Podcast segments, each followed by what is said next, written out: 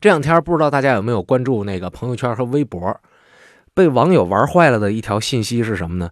说某年某月的某一天，北京查获了这个这个进行大扫黄吧，不能讲查获了，就是直接把三家呃娱乐场所就给端了。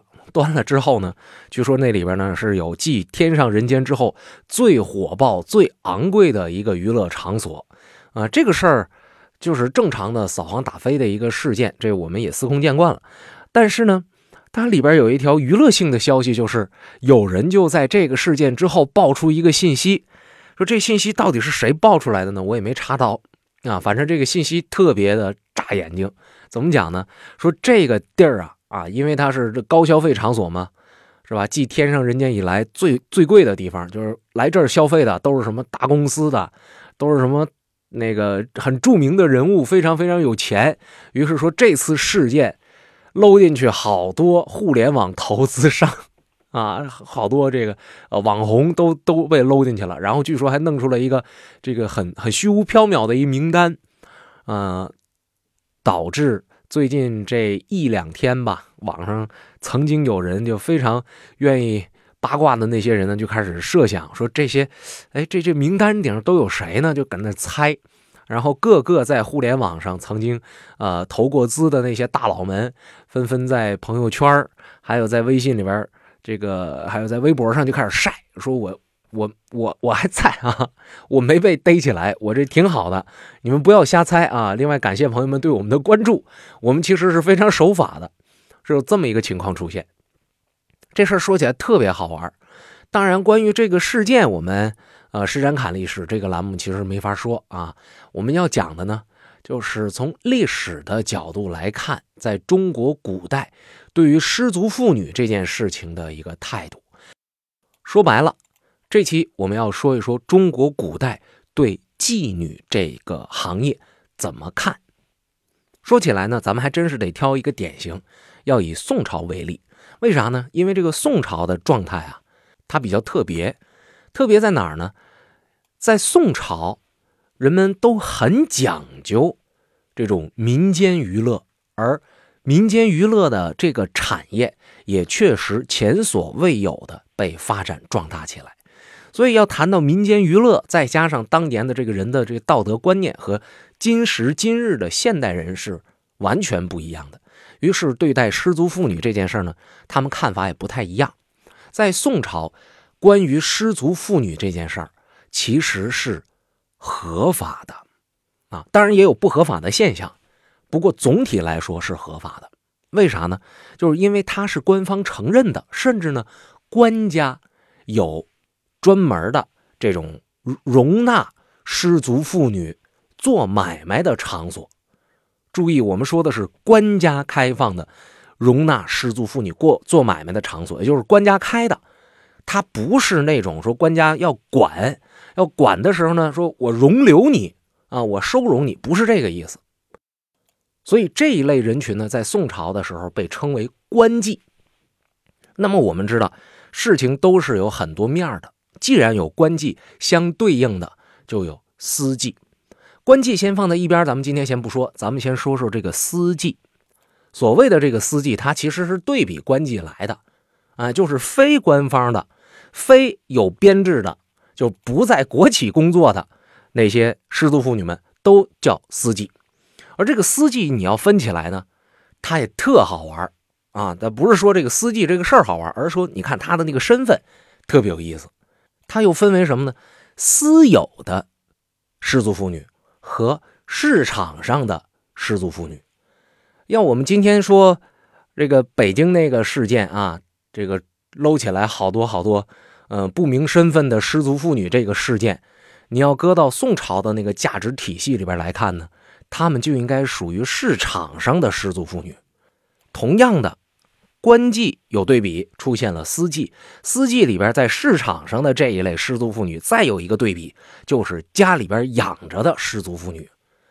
我这么一圈下来，朋友们可能会有一点概念上的模糊。家里边养的失足妇女，那不就是小三儿吗？那不就是妾吗？啊，是不是这么个情况呢？咱们说有接近的地方，但是也有不同的地方。这个要划分起来啊，他还真得费上那么几十秒钟的时间。小三儿是干嘛的呢？就是男主人在除了女主人之外，他在外边找的一个没身份的人。哎，有朋友说了，过去不是讲这个中国的婚姻制度是一夫一妻多妾制吗？你可以多妾，你为啥还要出去再找一小三儿呢？我已经忘了是哪一个文学作品里边曾经说过这么一段不要脸的话啊，叫什么呢？叫妻不如妾，妾不如偷，就是这个新鲜感啊。在过去的那个时代是可以被放大的，哎，所以这小三儿这个情况它格外不一样，但是它不是我们今天要讨论的话题，先把它放在一边还来说这个妾，这个妾啊是主人家可以是用明媒正娶的这种方式纳到家里边去的，也可以是把家里边的这个婢女。或者是其他的一些自己看中的女子接到家里边一块生活的啊，不办那种特别大操大办的仪式的那种，没经过什么父母之命、媒妁之言啊，没经过什么这个采亲纳福一系列的这一些东西是吧？议婚都没有。他这种身份到男主人过世的时候呢，他们的这个继承权也是非常的低微的。啊，家里边的这个地位也是比较差的，仅仅比佣人高上那么一点点。这是小三儿和妾，但是这个司机区别于这个小三儿和妾的最大的一个地方，就是无论是小三儿还是妾，都是男主人的。听明白了吗？都是男主人的，但是司机未必光是男主人的。听到这儿，大家觉得，哎呦，我的天哪，古人怎么这么乱呢？哎，你把这事儿啊，千万别想歪了，因为过去的这个人呐，他们看待女性的时候呢，他们是用一种什么样的眼光去看呢？就是身份地位非常的低，嗯，即便是什么大家闺秀什么的，就是在社会上她的位置也都要低男人一等，甚至有一些家庭出身比较不好，因为种种原因沦落风尘的这些女子。他们一旦进入了祭啊失足妇女的这个序列里边去之后，那么无论是官妓还是私妓，他们就不再像人了，他们更像是物，他们是主人的私有物品。那么说到这儿，其实也还没解释，说这个为啥私祭它不是给主人用的，它是给这个客人们用的呢？这里边啊。我们就先得说明一下这个司机他干的事儿到底是啥。我让大家别想歪，主要是因为什么呢？回忆回忆，我曾经在节目里边讲过，说过去，呃，特别是宋代的时候，那些这个呃失足妇女们为啥那么招人喜欢？我说了，他们有的呢是从小就接受琴棋书画的训练，说话唠嗑那和一般的娘们儿，哦，请原谅我使用的这个词儿，我就说那意思啊，和一般的女性不太一样。哎，他们就是为了取悦男人而受训练的，这是职业级的选手。大多数能够买得起司机的人，要这种职业选手干啥？绝不是为了过日子，主要是啊，他宴请宾朋的时候给自己撞脸儿。朋友们，设想一下，今天我们请客吃饭的时候。都知道一个道理，如果没有特殊情况的话，我们请一个一个这个想要邀请的朋友的话，呃，一般不会这俩人就跟那吃吃喝喝的。你说一大桌子菜，你请人吃饭，你怎么不得弄几个菜？你说就你俩，你你你点多少菜合适？一般都会有作陪的，是吧？主陪、副陪，是吧？叫一帮朋友。现代人呢，就是找个三五好友，你的圈子我的圈子，大伙在一块一凑合，哎呀，咱们都是好朋友了，是吧？男的女的都有，就是很。正常的交往，但是在过去这种情况不会有的，哎，所以呢，还想要人作陪怎么办呢？那就是喝个花酒去。这个花酒未必真的能做什么，就是有会唠嗑的女孩子坐这儿陪你喝酒，陪你唠嗑。但这个只是那种小土豪，你真正是大土豪，说我的客人怎么能让那种风尘女子陪呢？得是我们家专属的，明白了吧？这是司机最大的市场所在。我就养着啊，我们家就养着这种会唠嗑的女孩子。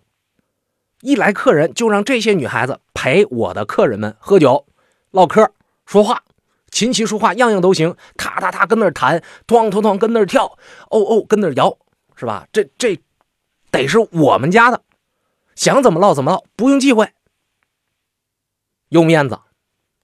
这是当年司机的主要的工作，所以我跟你讲说，千万别想歪了。他这不是说我这主人我想干一个啊皮肉买卖是吧？哎，我找一帮人说这个这以后咱们就开张了啊，我收多少多少钱，然后给你多少多少皮成，不是这个概念。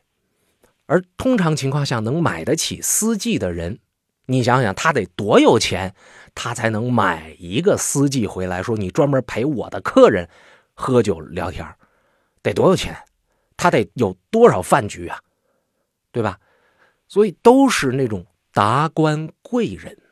宋朝时候有一个阶段啊，有一段风气，就是你官干的越大，你呢家里边的司机就越多。所以一般买司机不是一个两个的买，都是五个八个，甚至十好几个、好几十个这么买。有些官员呢，进入了官场之后，啊，随着自己的这个身份地位不断的提高，他需要这个东西来当面子，就像是现在很多人用什么奢侈品的品牌砸在自己身上，用什么这个豪车砸在自己身上，来当自己身份地位象征一样。当年官场上炫的。除了什么这个金银珠宝一类的东西，除了什么文玩一类的东西啊，除了什么什么字画这些这个不轻易示人的这很昂贵的东西以外，能炫耀主人身份的，就是司机的水平了。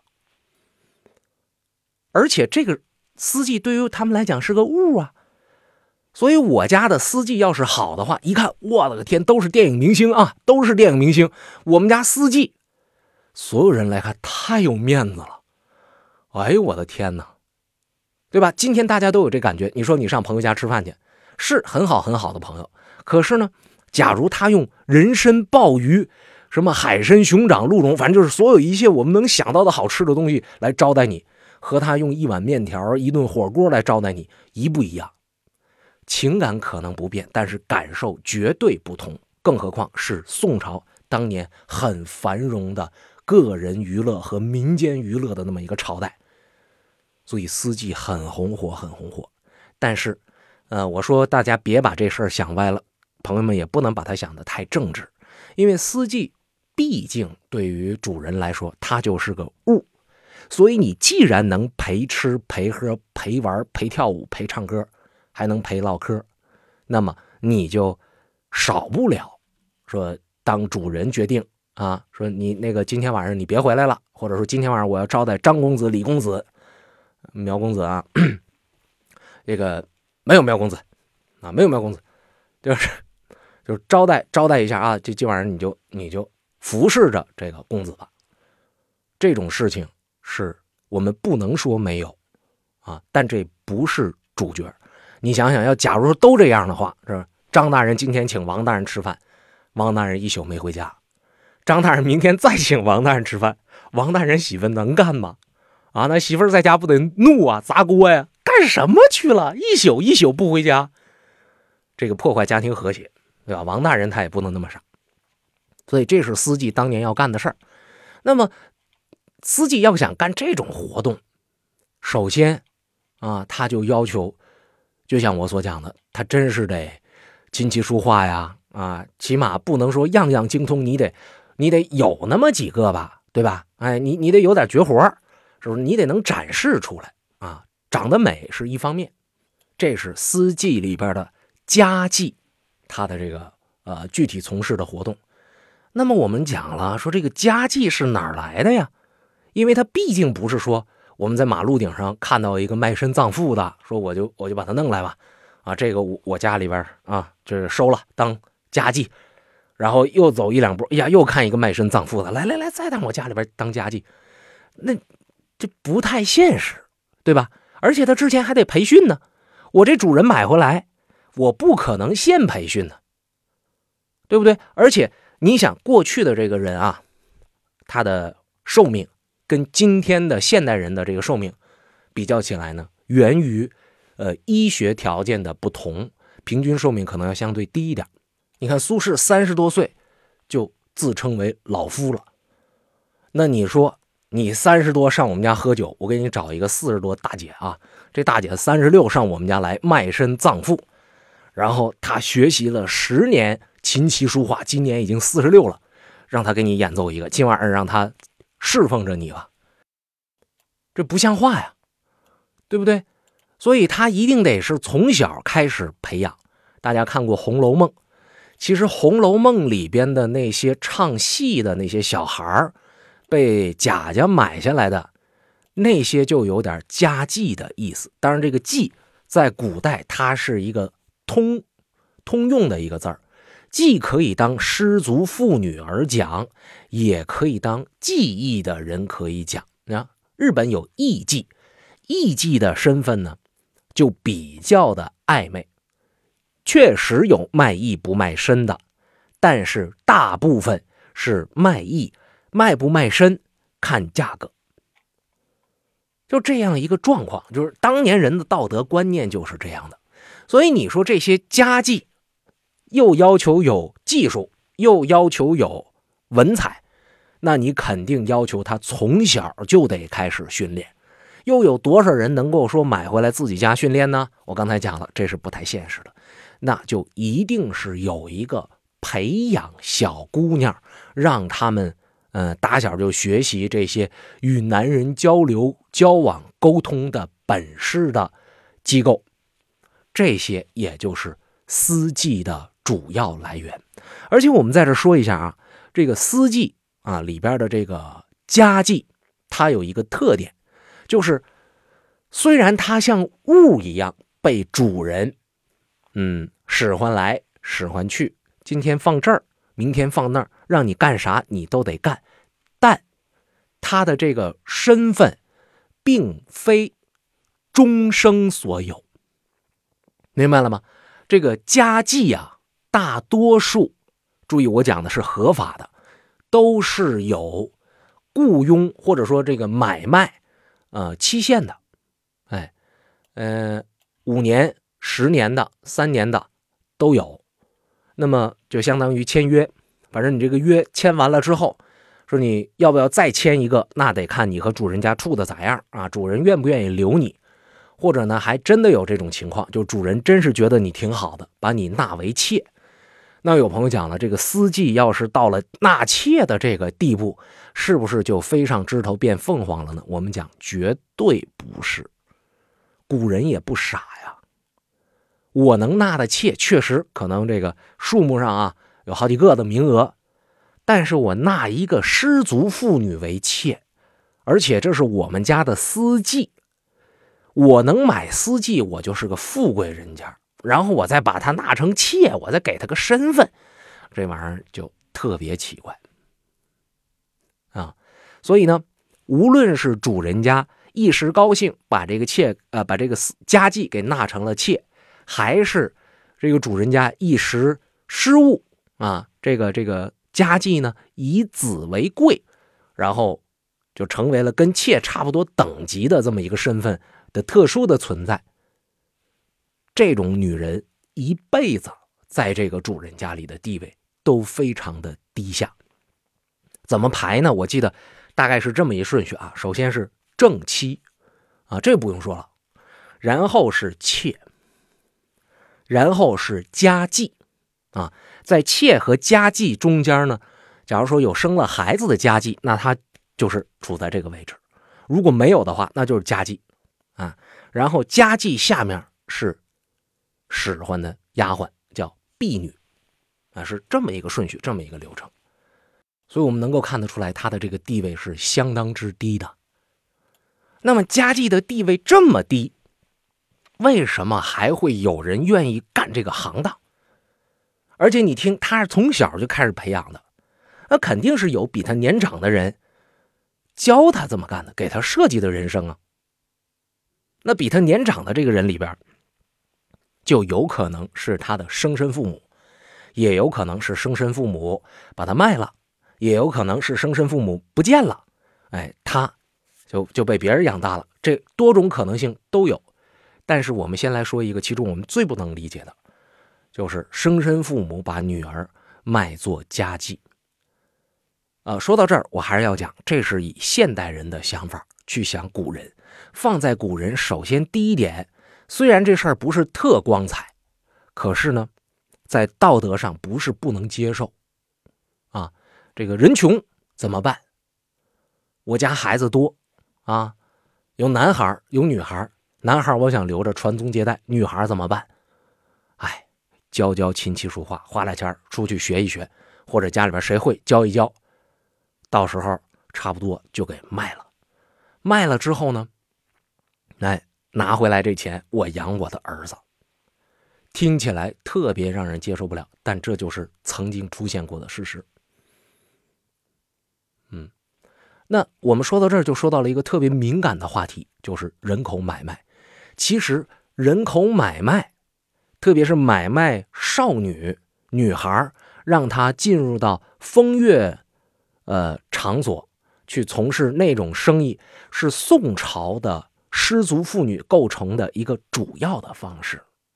它有一个完整的利益链条，呃，专门有中间的这个搭个事儿的人，哎，就是有点像中介公司这样，干嘛使呢？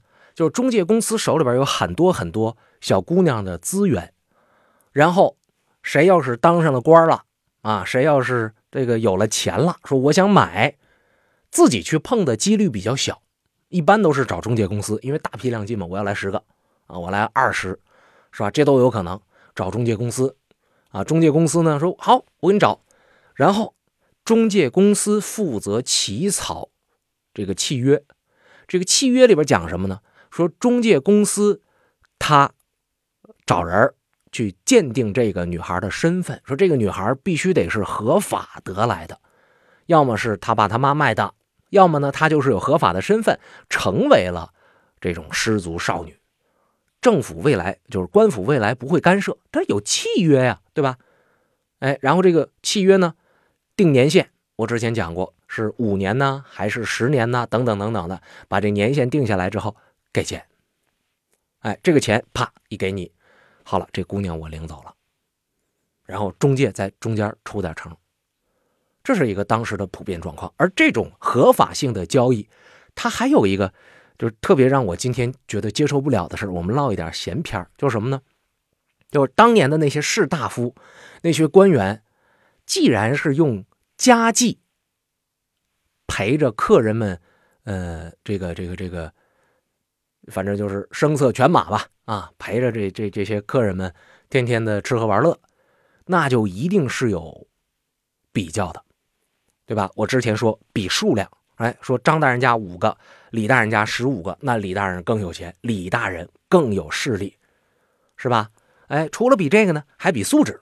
说张大人家虽然只有五个，李大人家虽然有十五个，但是张大人家这个个个是顶级的模特。啊，个个是顶级的这个歌手，这又不一样。那么你想，张大人他这么干，官场啊很奇怪，有可能他咔啦有一天他就折了，他就进去了啊，或者是得罪点人，他就怎么着了？怎么办？抄家，抄家之后，哎，这些这些这个家妓还能够再次买卖，甚至有的时候呢，呃，中介公司呢能够想办法。把有名气的这个家妓，再从这张大人家里再买出来，高价我买出来，再卖给别人家。总而言之呢，它是一个完整的生态链。更有好玩的事是什么呢？比方说，呃，张大人家这个几个几个家妓特别有名气，身边的那些大人们啊，都上他家来，都上他家来聚会来。哎，我就要看看哦，这个你们家那个什么什么姑娘。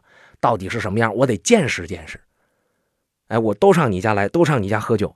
那么对于张大人来讲，人家图的是啥呀？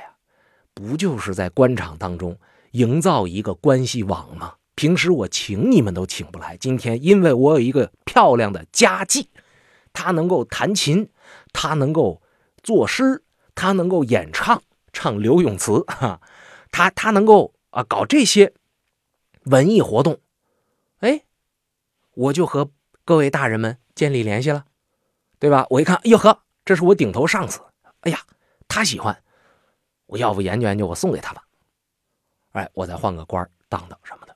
这是我们讲，这是当时的合法途径，还有违法途径呢。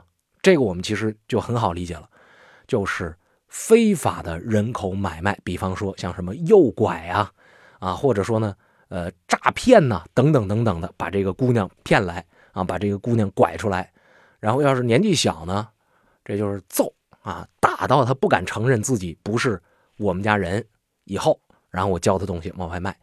嗯，《红楼梦》里边那香菱。不就这个情况吗？对吧？当然，那《红楼梦》写的是清朝的时候，所以这这种陋习呢，就一直到清朝还在继续，呃，坚持着。但是你看这种情况，它总是有露馅的可能性，因为你一旦成为了家妓之后，你已经被卖出去了，你的这个身份地位啊，你的这个状况，你是被拐的还是被这个被那，主人家不知道，主人家花了钱了。到这来，你一看，你也心里边可能觉得不想得罪主人家，你也得罪不起。换句话来讲，主人家说我就不知道，我就当你没跟我说，哎，我就该怎么把你当玩意儿，我就把你当玩意儿。就是对于那些被拐卖的女性来讲是非常黑暗的，所以好多呢被拐卖了之后，就是也没啥机会再去申辩、再去申诉，这玩意儿也就也就不漏了。问题在于哪儿呢？就是在从事买卖的时候，哎，主人家还没把它买了呢，还没有一种说。你就是我的东西了，以后你就是我专属的，谁要都不行的这种心态的时候，这时候最容易露馅那么那些人贩子得怎么样去，呃，这个约束那些小女孩呢？这里边有一个技巧啊，就是认干爹。说这女孩谁呀？你把她领来了哦，她是我干女儿。这是一个很暧昧的词儿，你说没亲戚吗？干女儿，好像还是挺亲密的，啊，比路边的小姑娘和我没关系，一毛关系没有，还亲近了许多。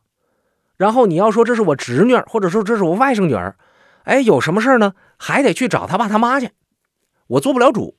我要说她是我亲生女儿，哎，长得和我不像啊，年龄可能也不符啊，唯独干女儿最好说。所以这是一个非常有弹性的称呼，啊，干爹，有意思吧？啊，而这种啊，这个非主流的或者讲是违法的，呃，人口买卖，人贩子为了避免将来出事儿，一般情况下他都会要求签立一个长期的合约，就是干脆你也别当艺妓买，你也没当什么这个，你要家妓买回去，你就把他当奴婢买。虽然他是一个琴棋书画都通的人，但你把他当奴婢，你把他娶成妾。咱俩签个一辈子的合同，所以这种事儿通常就是彼此买家卖家心照不宣，哎，但是都不捅破这个窗户纸，坑的就是那姑娘啊。不过这个事儿在当年是违法的，一旦被逮着啊，这个呃中介，包括嗯买这姑娘的人，都要承担责任，无论是刑事的。还是民事的，不过回头话来说啊，回头话来讲，讲的啥呢？能买的都有钱有势，能卖的也都无钱无势，所以这胳膊和大腿怎么掰，在旧社会它是掰不了的。那么今天我们在这一节说到了宋朝时候这个私妓里边的家妓，其实还有市场流通的。这类失足妇女，其实说市场上流通的这类失足妇女和官方允许的、官方开办的那种呃场所，它更能说明宋朝人他的这个价值观和今天的现代人有多么的不一样。下一节，如果朋友们感兴趣的话，我们再详细的来跟大家说一说宋朝时期的这些失足妇女们他们的悲惨状况。想听？微信公众账号上给我留言。